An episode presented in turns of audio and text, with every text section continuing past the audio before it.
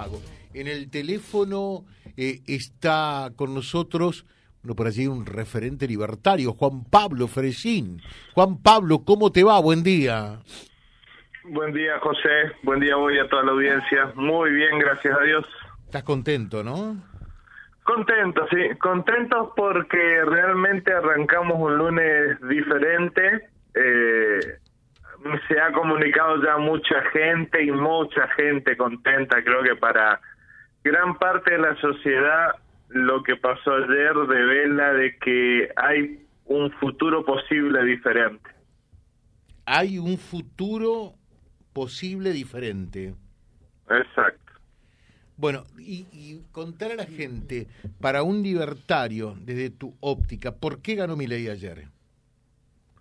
Básicamente porque creo que es el único espacio político, puntualmente él, que está hablando de lo que todos vemos eh, que es necesario, que tenemos un Estado gigante, un Estado que se mete en todo y nos está asfixiando hace mucho y todas las otras propuestas políticas básicamente hablan más de lo mismo.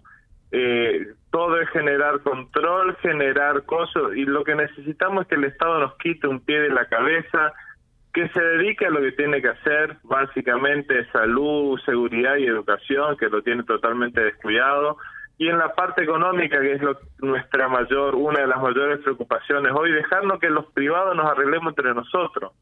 Eh, todo aquel que quiere invertir, que quiere progresar, ve en el Estado un enemigo en vez de un amigo. Y claramente Javier Milei es el único que está expresando la necesidad de hacer ese cambio. Bueno, y, por ejemplo, la gente que hoy se levantó eh, y nos envía mensajes, nosotros que tenemos la asignación universal, que tenemos un, plan trabajar, todo eso, ¿qué pasa si mi ley gana eh, en octubre o noviembre y llega a ser presidente en diciembre? ¿Qué pasa a partir de enero con esa gente? Mi ley en varias ocasiones se refirió a eso. Él no está por sacar ningún tipo de plan social. Es más, eh, está hablando desde aquellos empleados del Estado, eh, habla de reasignarlos, cosa que por ahí, bueno, es un poco discutible porque hmm. es demasiado grande, hmm. pero bueno, no es la primera medida, eh, ni echar gente, ni sacar los planes. A ver, el un nivel de producción que tiene la Argentina, hoy el Estado se está llevando entre el 60 y el 70% de nuestros ingresos, en los diferentes impuestos, IVA, ingresos brutos y demás cosas que, que pasan, ¿no es cierto? Eh, el Estado hoy tiene suficiente dinero si administra bien para mantener. El gran problema de la Argentina no son los planes sociales, el gran problema de la Argentina es el robo. Y eso está evidenciado en el nivel de vida que tienen los políticos, desde los municipios hasta los nacionales. espera, espera, un ratito, espera un ratito. Espera un ratito. Eh, vamos por parte, porque por allí hay, viste que yo soy más burro para las matemáticas y para las cuentas eh, y no me cierra. Eh, Argentina tiene más o menos un déficit entre 4 y 5 puntos.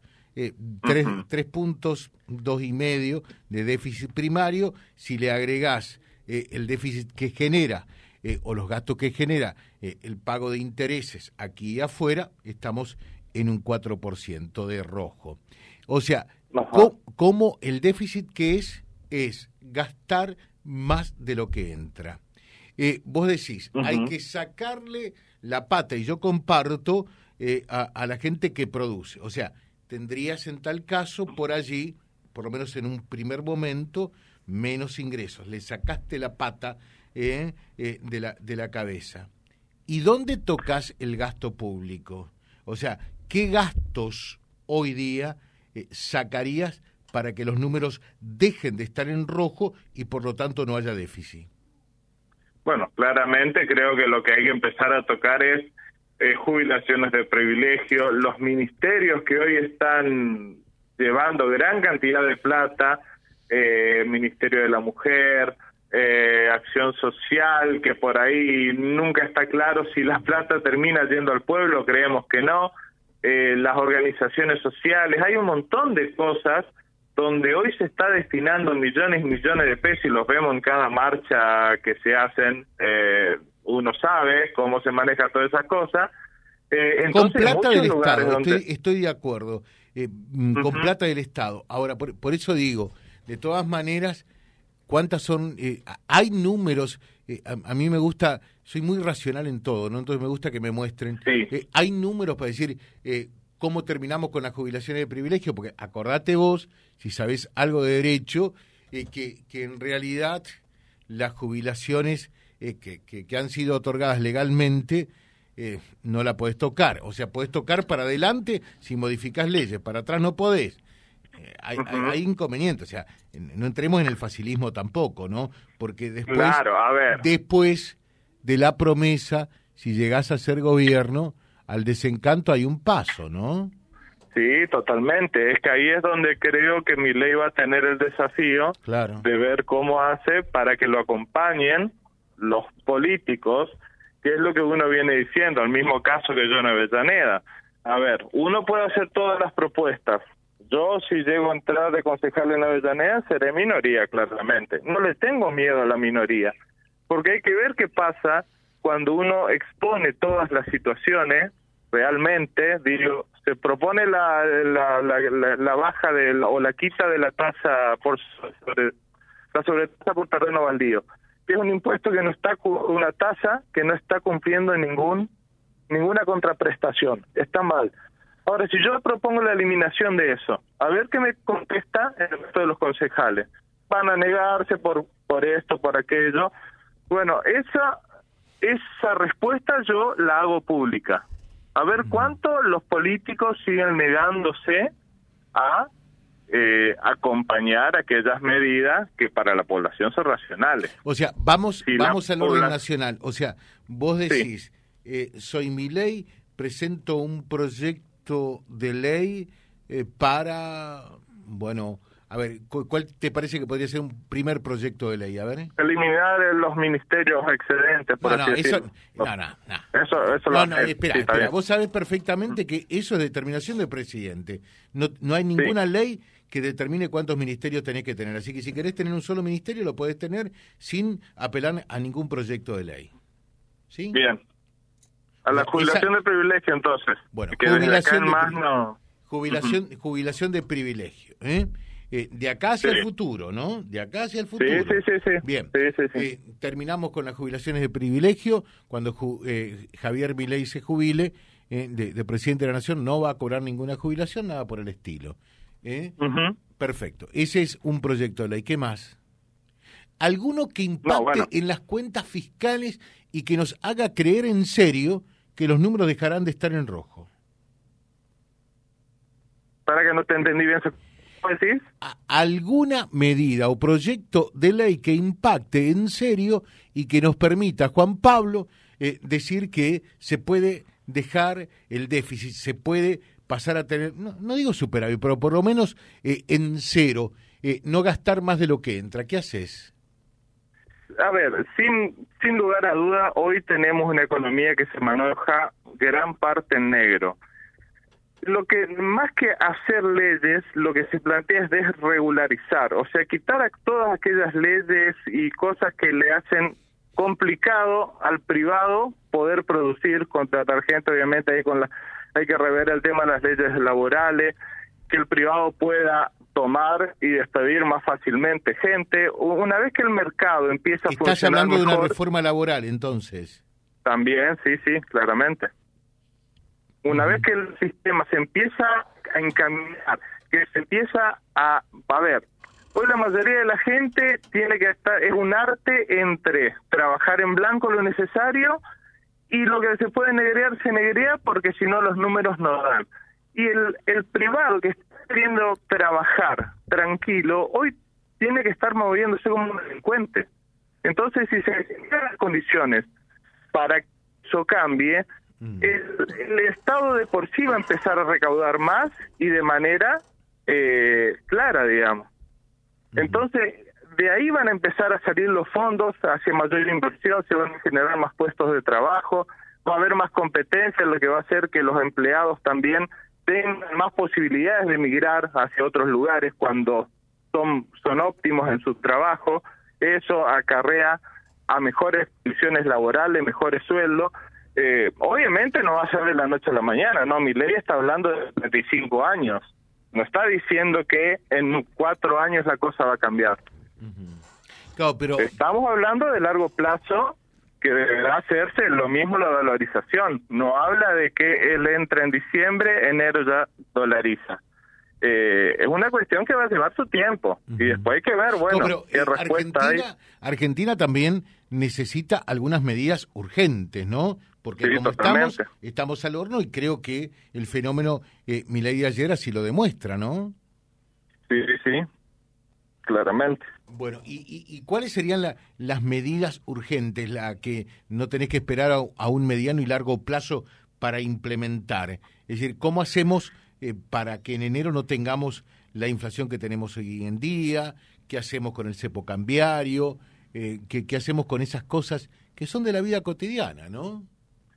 Sí, pero eh, de esas cosas lamentablemente yo creo que urgente no no hay nada que se pueda hacer en la urgencia. Es todo paulatino, lo más rápido posible. Mi ley mismo lo dice, el efecto inflacionario mínimo va a arrastrar entre 18 y 24 meses. No es que podemos evitar que en enero la inflación caiga. Eh, entonces, eh, soluciones mágicas y rápidas no hay. Es todo parte de un proceso que va a llevar un tiempo eh, las reformas laborales, todo lo que haya que hacer y va a llevar un tiempo de debate, un tiempo de acostumbramiento.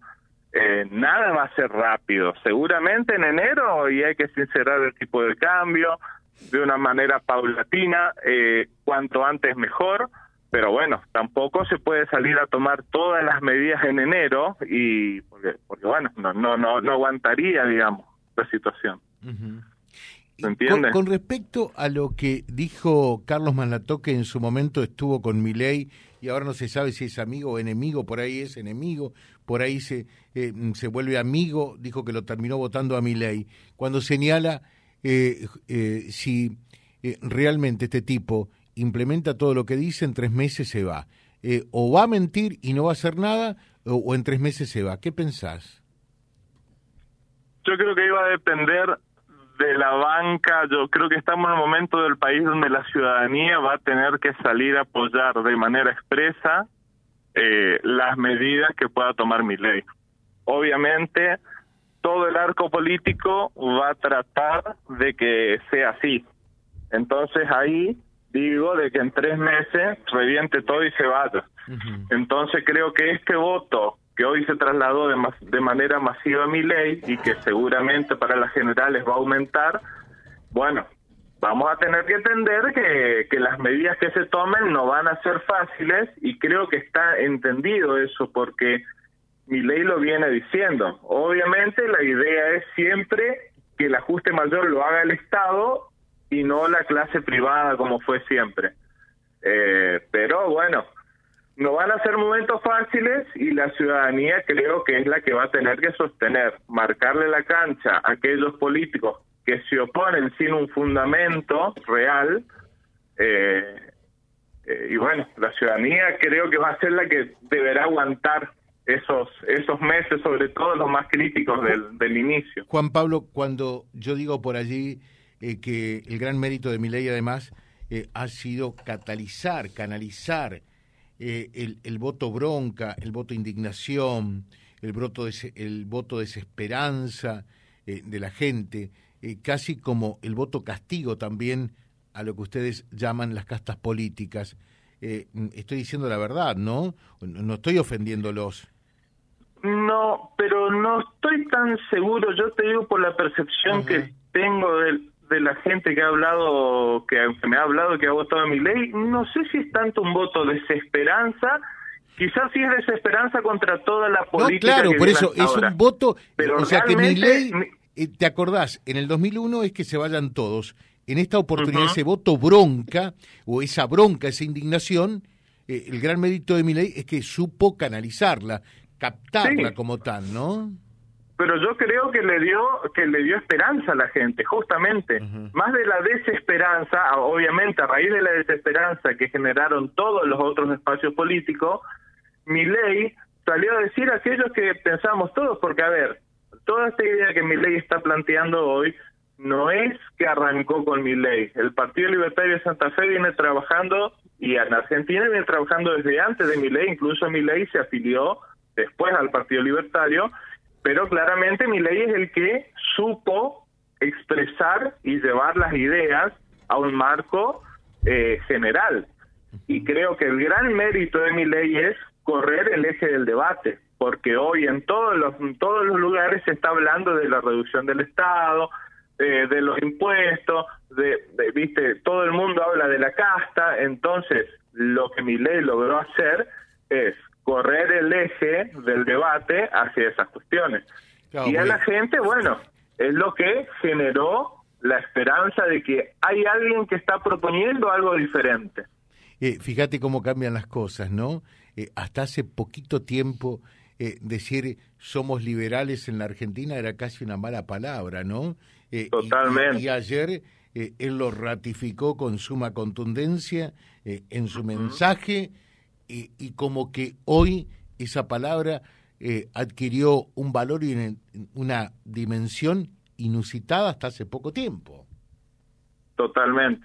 Pasa que incluso también, ojo que no es solo la cuestión económica, toda la cuestión progresista que se viene también en estos últimos cuatro años, incluso el gobierno de Macri, las ideas progresistas que por ahí no acompaña el mayor, la mayoría de la población, esto del lenguaje inclusivo, aborto, un montón de cuestiones que mi ley es el único que también dio su postura sobre esto, sobre estas cuestiones. Con respecto al eh, aborto, con respecto al aborto, ¿qué?